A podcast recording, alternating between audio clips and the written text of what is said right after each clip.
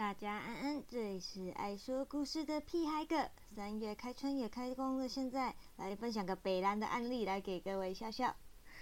阴差的工作呢，也不只是要引导阳世的亡魂，管理阴间住民也是工作。当然，大多数都是守规矩、等投胎或者是等人的，但也有那种死了也要作怪的，捉拿在阴间做坏事的亡魂，也是阴差的工作之一。而这个转来的案子呢，虽然也是立了功，但是我也为这个案子堵拦很久啦。捉拿的案子呢，基本上都不会太困难。这个案子也不是罪行重大，但几乎是以指定的方式转到了我的办公室。收到卷宗以后，我就满怀疑问的带着卷宗到团体办公室询问了办案的老阴差。哎，这个色鬼的案子干嘛非指定我去啊？我将卷宗在老阴差的眼前晃了晃，他头也不抬，举起手来抽抽我手上的卷宗。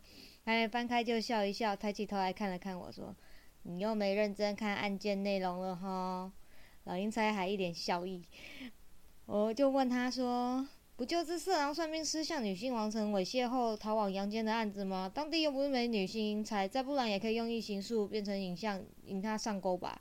我一脸怀疑的回答他。那老阴差将卷宗合上，他就说：“这人生前还算有点能力啦，所以看得清异形术。”呃，当地的女性阴差，简单来说就是不合他胃口啦。你看看受害的女性亡魂有什么特征？啊，说完以后就把卷宗递还给我，那我再把那个卷宗接过来翻过来仔细看一看，真的是满头青筋。到了当地的某一个地下道，有盏灯疑似因为电路问题或灯管寿命将近，一闪一闪的。地下道的某处有个诡异的算命摊位，我才刚经过那个低着头的算命师，突然抬起头说：“小贼，你有感情困扰吧？”我停下脚步，故作震惊的转过头去看向那个算命师，那个将帽檐戴的低低，看上去像个游民的算命师，冲着我露出微笑：“你背后哈有两个男灵跟着你哦，他们会一直破坏你的姻缘，让你找不到好对象的。”那他伸出了有些肮脏的手指，指了指我的背后。我露出狐疑的表情，走到了算命摊前，隔着一张红色塑胶椅与摊位。而算命师看到我走近，眼神放出异样的光芒，又装模作样的半闭上眼，貌似在感应我身后的两位男灵。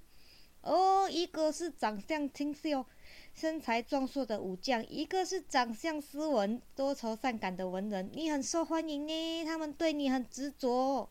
啊！你前世周旋在两个男人之中，但他们谁都没得到你，到现在都还在想你，想在你心里面取得一席之地啦。谁接近你，他们都会把他赶跑哦。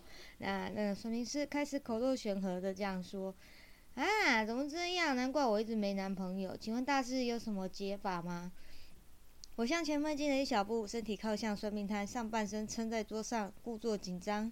算命师见我似乎上钩，便见猎惊喜，又开始说道：“哦，这很简单呐，我需要在你身上画个符，让他们无法靠近你就好了。”随即，他就拿起了一支沾满墨水痕迹的毛笔，起身准备拉开我的上衣。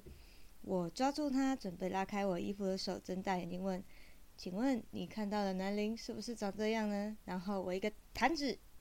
两个家将随即现身，算命师看见突然现身的家将，下了一个踉跄，而我则紧紧抓住他的手腕，毫不掩饰的目露凶光。抓到了哈，真不枉被我跑这一趟啊！交差时，当地交差的阴差同事看到被打成猪头的算命师，什么话也不敢多说，低低头说声辛苦辛苦了，便将他押送候审。而我两位家将在我准备返程的路上，还在聊起刚刚的状况。老大不要生气了，就当顺便出来玩嘛。老大会生气也是很正常了。那个算命师真的有个变态，胸控又要娃娃脸，还非要个头娇小。老大的禁忌就是被说娃娃脸跟娇小，更不要说那个头。家将话都还没说完，就被我一个眼神吓了住嘴。我练了练气，骑向共赏局，特表示走啦，吃宵夜，结案了就要吃好一点。走走走，老大就算吃宵夜也不会胖。上次那家青州小菜很不错啊，再去吃吧。两位家将随即陪起笑脸，转移话题的跟着我离开现场，出发吃宵夜去了。那这里是爱说故事的屁孩哥，感谢各位卡友支持，订阅人数也不知不觉破两千五。最近也开始逐步录制说故事与 Q&A 系列，下一次会来录一集与大家闲聊与回答新的提问。